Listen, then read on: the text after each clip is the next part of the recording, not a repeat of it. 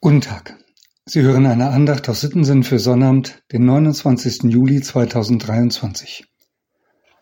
Hören wir auf die Losung für heute. Sie steht im Psalm 77, Vers 3.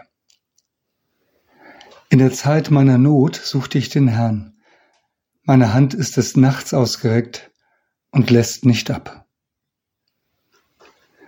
In meiner Studienzeit war ein Theologieprofessor mit Namen Martin Not noch sehr bekannt. Er hatte einige Standardwerke und Kommentare für das Alte Testament geschrieben.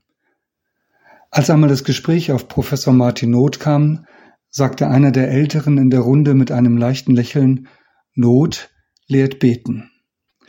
Not lehrt beten.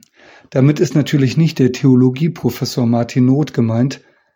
Not lehrt beten, sagt der Volksmund und der drückt damit aus. Wenn du richtig in Not bist, dann kannst du beten. Das braucht niemand lernen. Das geht dann einfach so. Da machst du dir dann auch keinen Kopf darum, wie du deine Bitten und Sorgen formulieren sollst oder wie du deine Ängste vor Gott bringen kannst. Dann geht es. Es ist nur schade, wenn man mit dem Beten wartet, bis die Not da ist. Denn die Hände zu falten tut auch in den Zeiten gut, in denen es dir nicht schlecht geht. Klar, dann sind es andere Gebete. Lob und Dank haben dann ihren Raum. Doch die richten sich doch an den gleichen Herrn. Beten tut einfach gut. Es weitet den eigenen Horizont und zeigt mir, dass mein Leben in einem großen Zusammenhang eingebunden ist. Das gilt in guten wie in schlechten Zeiten. Und wer in guten Zeiten die Sprache des Gebets eingeübt hat, der wird sich in schlechten Zeiten schneller darin zurechtfinden. Auch das ist ja nicht schlecht.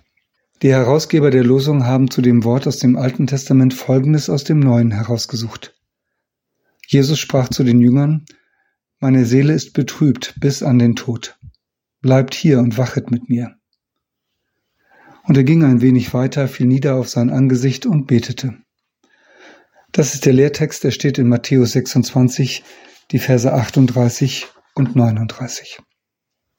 Wir kennen die Szene. Im Garten Gethsemane, kurz vor seinem grausamen Tod, geht Jesus beten und bittet seine Jünger so lange wach zu bleiben.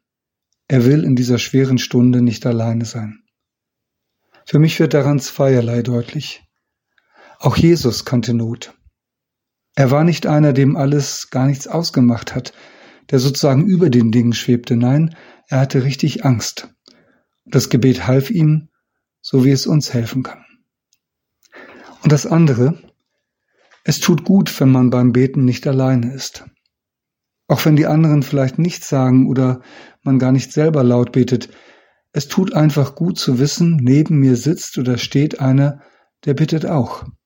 Der richtet seine Gedanken zum gleichen Vater im Himmel, der lebt aus der gleichen Hoffnung wie ich. Das zu wissen, ist etwas ganz Großes. Jesus hat es gut getan. Und uns auch. Ich möchte heute mit einem Gebet von Julie Hausmann schließen, das 1862 zum ersten Mal abgedruckt wurde. Es ist eines der meistgesungensten Lieder bei Trauerfeiern. Darüber hinaus ist es aber auch ein Gebet, das viele Menschen verbindet.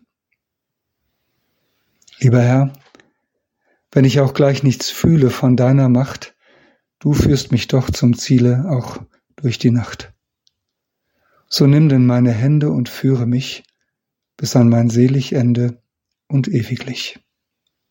Amen. Mit einem herzlichen Gruß in jedes Haus, ihr Andreas Hannemann.